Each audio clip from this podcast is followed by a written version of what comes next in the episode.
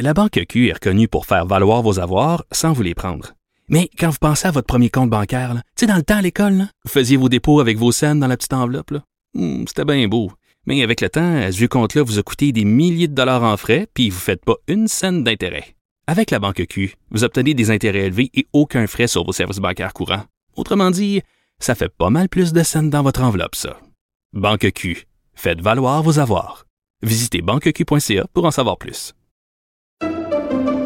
Pendant que votre attention est centrée sur vos urgences du matin, vos réunions d'affaires du midi, votre retour à la maison ou votre emploi du soir, celle de Desjardins Entreprises est centrée sur plus de 400 000 entreprises à toute heure du jour. Grâce à notre connaissance des secteurs d'activité et à notre accompagnement spécialisé, nous aidons les entrepreneurs à relever chaque défi pour qu'ils puissent rester centrés sur ce qui compte, le développement de leur entreprise. Geneviève Peterson. Une animatrice pas comme les autres. Cube Radio. Bon, ça faisait longtemps qu'il n'était pas venu faire son tour à l'émission. Jean-Louis Fortin, directeur de notre bureau d'enquête. Salut Jean-Louis. Bonjour Geneviève. Bon, deux gros dossiers euh, sur lesquels on va se pencher aujourd'hui. Euh, en premier, le bureau d'enquête qui fait un retour sur le voyage controversé du docteur Arruda. Euh, je ne sais Ouais. pas si vous vous souvenez, là, ce fameux voyage au Maroc fait en 2020. Euh, au premier mois de la pandémie, c'était évidemment euh, avant qu'on ferme tout au mois de mars. Euh, mais bon, vous avez fait une demande d'accès à l'information et vous avez obtenu des documents. Ça n'a pas été facile à obtenir. Puis Geneviève, je te mentirais si je te disais que j'aurais pas aimé te parler de ça beaucoup plus tôt. J'aurais aimé ça t'en Oui. parler l'année passée. Euh, mais la raison est simple, on n'avait pas accès au courriel qu'on présente ce matin. Et on s'est battu, euh, euh, c'est le mot approprié, je pense, parce qu'on a fait des demandes d'accès à l'information. Nos demandes ont été refusées. On est allé en appel là, euh, à la commission d'accès. Nos avocats ont plaidé et finalement, on a obtenu là, cette semaine les courriels qu'on peut vous présenter.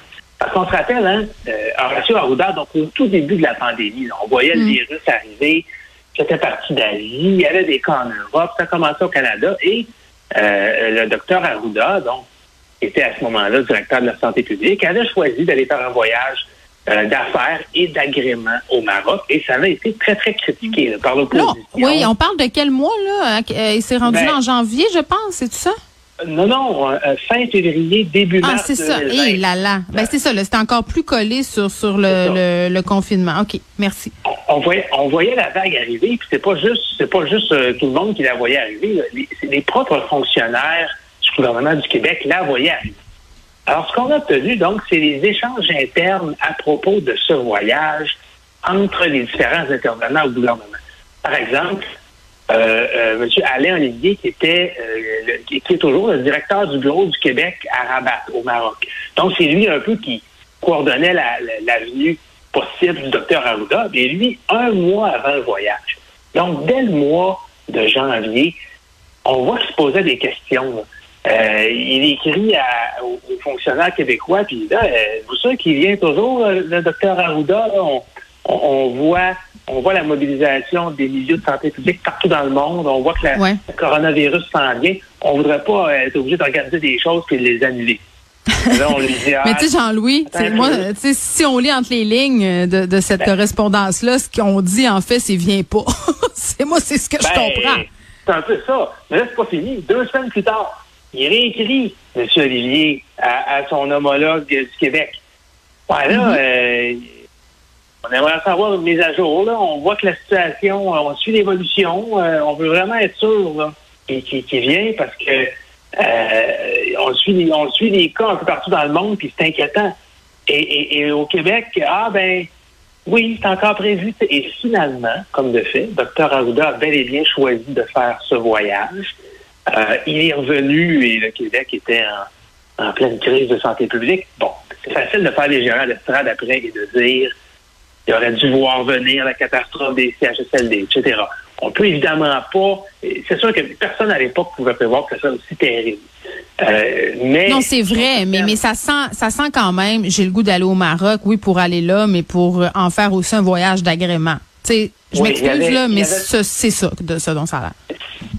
Il y avait deux, trois jours d'une conférence donc qui se tenait à Marrakech, mais il y avait surtout euh, six ou sept jours, si ma mémoire est bonne, de, de, de voyage il avait le droit de le faire. Les voyages internationaux n'étaient pas interdits à l'époque, mais il y a des questions qui ont été soulevées, légitimes quand même, sur la pertinence de ce voyage-là. Ça a été un peu le début, quand cette controverse-là est sortie, quelques mois après, ça a été un peu le, pas le début de la fin, mais il y a eu beaucoup de controverses qui se sont accumulées sur le docteur Arruda. Puis c'est bien important ici de dire, personne ne, remet en question le, dévouement qu'il a eu, le, l'importance pour lui qu'avait son rôle de directeur de la santé publique, mm-hmm. tout ça. C'est peut-être seulement la pertinence de ce choix-là, à ce moment-là, qui a été critiqué par les oppositions politiques. C'est juste dommage qu'on ait dû attendre euh, près de deux ans avant que le gouvernement euh, euh Mais alors, alors qu'il a démissionné, là, parce que là, la, ah pertinence de tout ça, évidemment, c'est d'avoir droit à une, information juste, mais ça nous en aurait dit davantage sur Arruda à l'époque si on l'avait su avant. C'est pour ça qu'on rétentionnait l'information. Puis, puis, je répète, il y a une loi au Québec, la loi sur l'accès aux documents des organismes publics, euh, qui, qui nous autorise à avoir ces communications-là.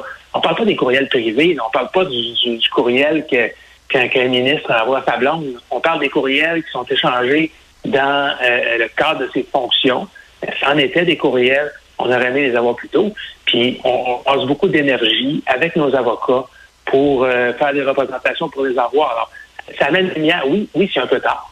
Mais ça montre qu'effectivement, à l'époque, la pandémie était peut-être un peu euh, banalisée, si on peut s'exprimer ici, par les, les, dirigeants qui mm. étaient en poste à ce moment-là.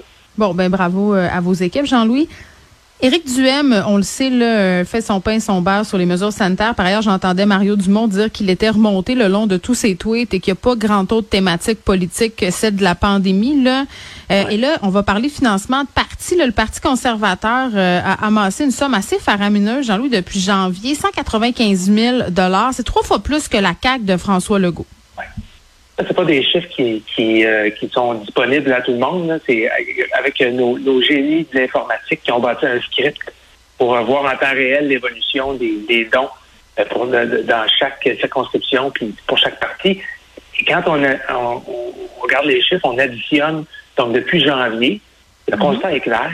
Éric Duhaime, en termes de financement, bat tous ses adversaires à plat couture. Donc, 195 000 amassés depuis janvier. Euh, le deuxième, en deuxième place, le Parti québécois, moins de 100 000 Éric Duhem a amassé trois fois plus d'argent que la CAQ de François Legault et il a amassé presque, il y a presque dix fois plus de citoyens, qui, de, donateurs individuels que la CAQ, par exemple. Alors, il est, loin devant au niveau du financement hmm. depuis le début de l'année. Bon, évidemment, euh, l'argent ne se traduit pas toujours en vote, hein, on le sait bien. Euh, mais ce que ça montre, d'une part, c'est que le Parti conservateur du Québec va avoir quand même un certain trésor de guerre pour sa campagne électorale, va être capable de se payer la publicité euh, à la télévision, la publicité sur Internet, euh, va être capable d'imprimer des pancartes, va être capable donc d'avoir un fonds de roulement pour rejoindre son, son, son public. Je comprends, mais moi, il me vient une réflexion là en te parlant de tout ça. On le sait là, euh, le parti d'Éric Duhem, euh, bon, je dirais pas convoite les mouvements complotistes, mais flirte quand même avec certaines idéologies, euh, que ce soit bon les, mouvements anti-mesures sanitaires, euh, les convois de la liberté tout ça. Je comprends qu'il n'est pas allé manifester, mais il mise quand même sur cette insatisfaction, cette grogne populaire. On sait que ces groupes-là sont assez forts dans les GoFundMe, euh, demander de l'argent. Euh, il y a des groupes comme les Farfadets qui se financent quand même beaucoup avec les dons. Est-ce qu'on sait qui donne au Parti conservateur du Québec? D'où elle vient cet argent-là?